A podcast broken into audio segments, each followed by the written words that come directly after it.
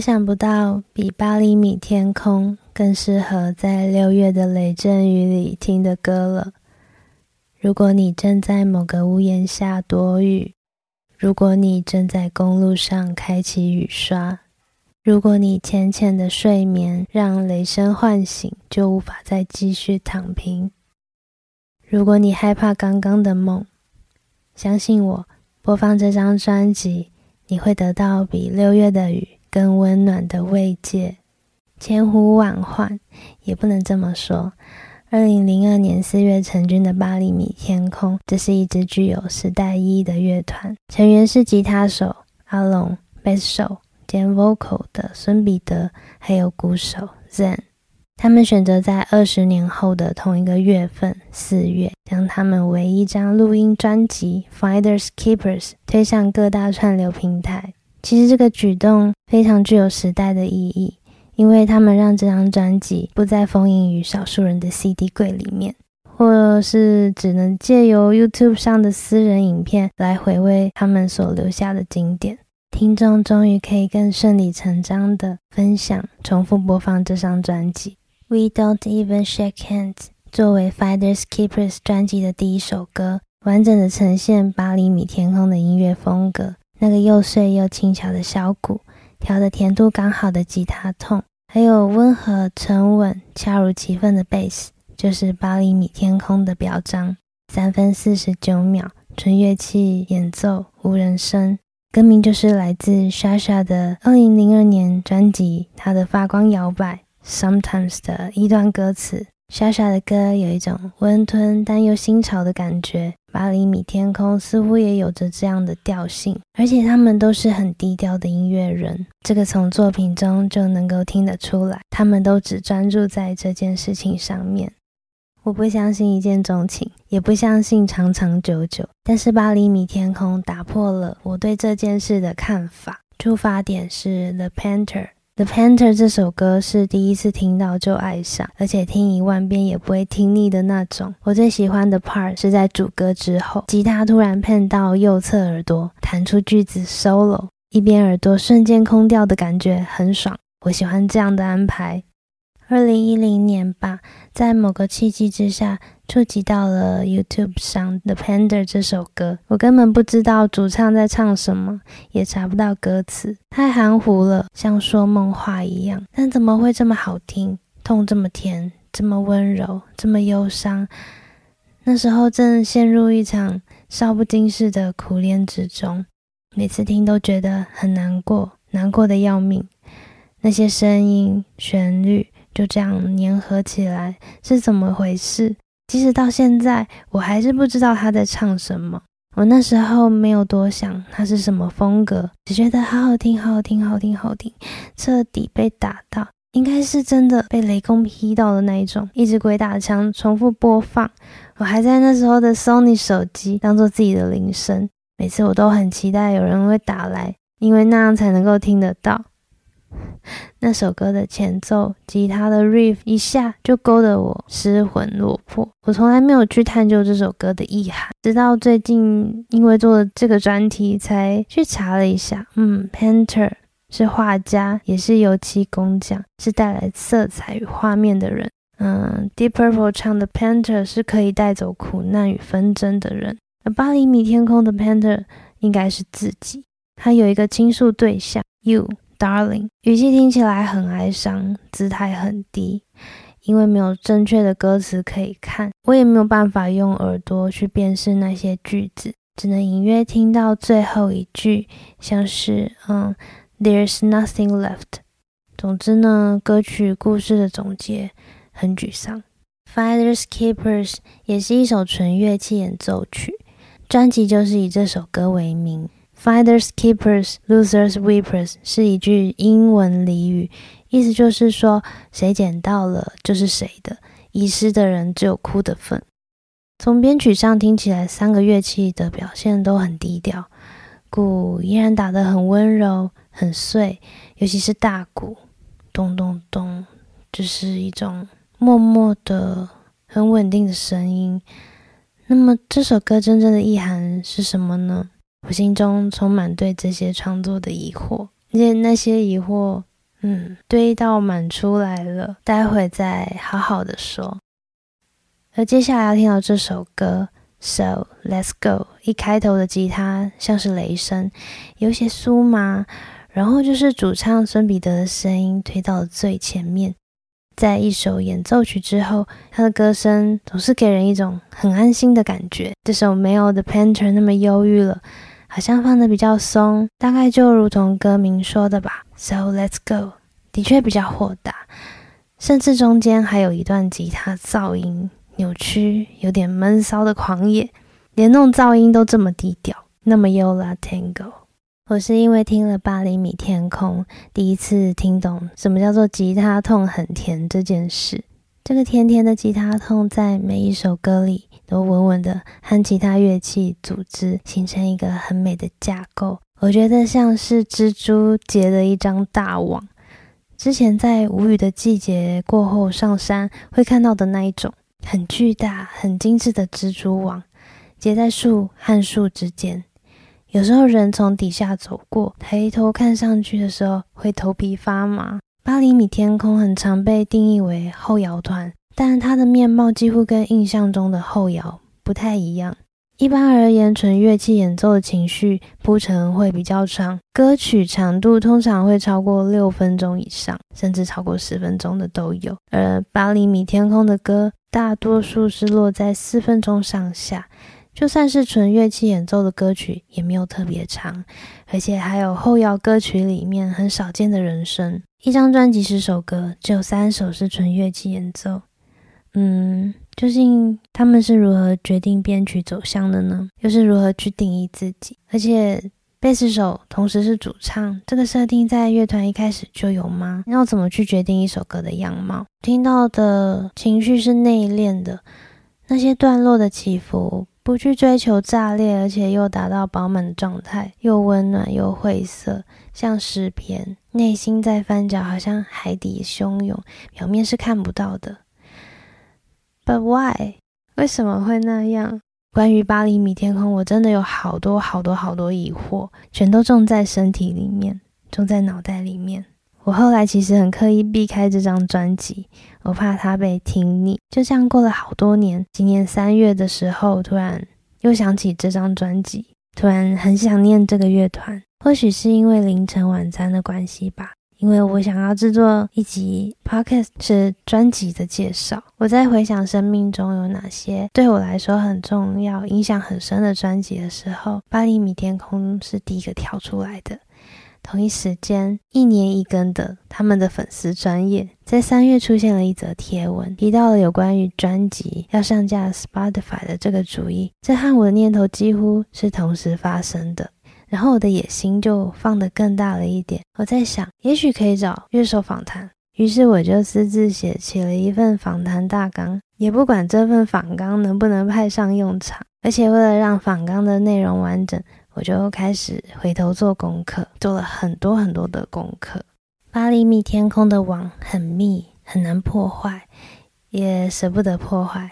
我怕我破坏了自己的宇宙，但是没有什么可以阻止我做这件事了。因为要做这个专题，我试图在网络上捞过去的人在旧时空留下的讯息。网络上能找到的有关于八厘米天空的文章，大部分都停留在二零零六年的一些部落格里头。网络上的影片也几乎都超过了十年，时间自然汇集成一个大数据。那时候，如果愿意书写的人是很容易保存下来的，不像现在。我能够想象未来要收集这个年代的资讯有多困难。这些成日在现实动态被短暂记录的影像、心得都难以保存。考古要从哪里考？Anyway，我挖开岩层，发现听众共同的感受里面，嗯，都有梦境、细雨、温暖、下雷这样的形容。也许都是因为《Something Upstairs》and《Something Behind》这首歌藏在专辑中间，上半部是宁静的、缓慢的乐器铺陈，吉他的 clean tone 重复演奏同一段句子。在听这首歌的时候，远处好像隐隐约约有海的声音，而下半部的鼓过门，带动情绪转弯，吉他换成刷扣，越刷越深，贝斯和鼓在后头稳稳的支撑，一直到最后才跟着迸发到最高点。我想，如果这首歌是海景，最后就是太阳掉落海平面的那一瞬间。从第六首歌开始到专辑最后，每一首都能听得到人声哦。但没人知道确切的歌词，隐隐约约不明不白的歌词，就是八厘米天空难以拨云见日的原因之一。想要 cover 的人只能靠耳朵脑补歌词，资讯取得不易，部落格或是 PTT 都有人试着打出耳朵听到的句子，一切都是听说，都是二手，都不精确，真的很有年代感。这首《Her November Diary》。在 YouTube 上是八厘米天空的曲目中点播次数最高的。早期安普还称作张悬的时候，会用木吉他 cover 自弹自唱这首歌。在搜寻《Her November Diary》的歌词时，在 PTT 张悬版看到一则2006年的贴文。那时候张悬发首张专辑《My Life Will》，在 The Wall 翻唱了这首歌。网友想要知道歌词，但是 Google 不到。他说，在八厘米天空版也找不到。底下有一些讨论，而张悬推文说：“别问了啦，其实我开始觉得翻唱让老孙一直被问也很困扰，觉得抱歉。翻唱是一种致意，歌词也许不公开，也许是创作者私心想被成全的，虽然会让人失望，但这样并没有不好。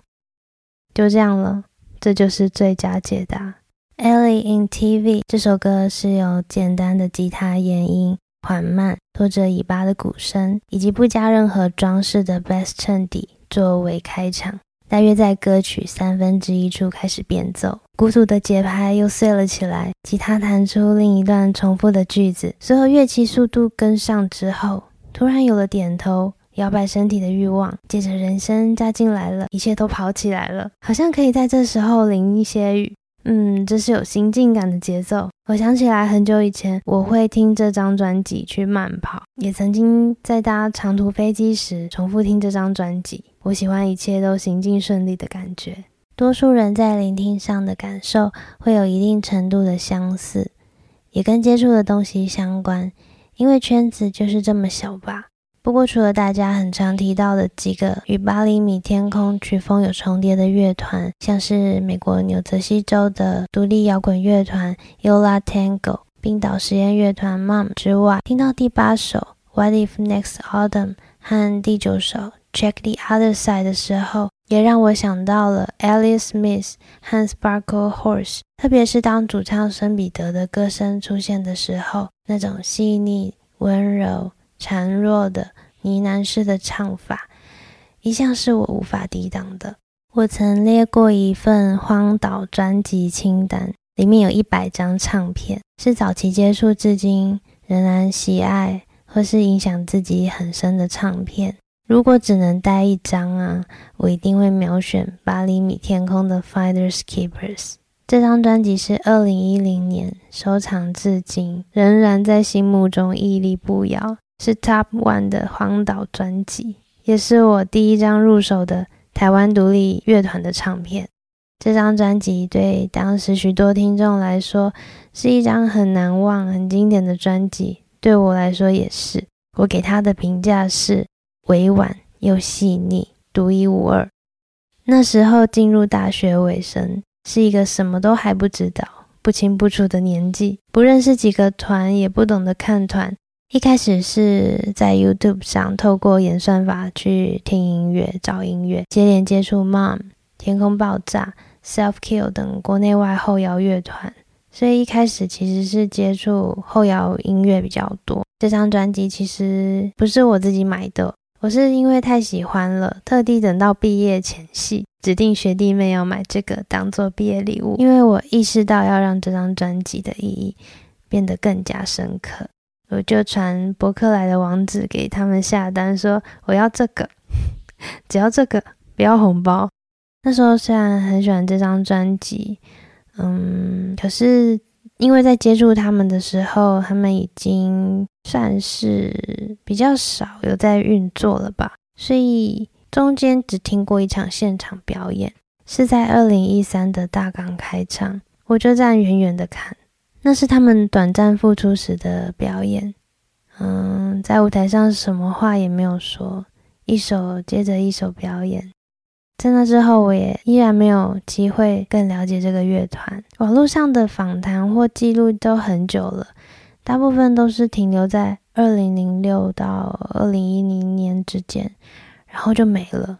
台湾有很多乐团像雷电闪光一样，闪亮一瞬间，然后消失不见，很少数会持续运作。毕竟那是得全心投入的状态。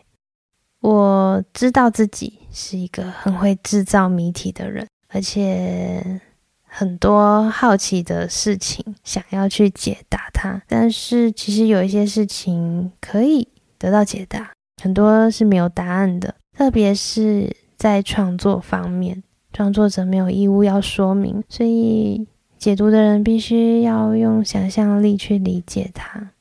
这大概就是艺术的价值所在吧，它可以提供无限的幻想。一张听了十二年的专辑，从来没有正面影向那些谜题。我想要透过这次的整理，为自己长久以来对这支乐团的认知拼凑出更接近真实的样貌。当然，这些都是虚无缥缈的臆测。我能拼凑的其实是自己的思绪，而不是这支乐团。其实做完这一个专题，我反而更好奇的是，嗯，自己还有这些创作者，我们的人生里面的选择、角色的转换。我从跨越十二年的同一张专辑身上去观看自己内心历程的变化，这个部分才是最有趣的地方。最后，就以带点噪音的《Rocket Number Seven》作为结尾吧。即便我们连手都没有握，还是希望我们都在各自的六月雷雨中更理解彼此。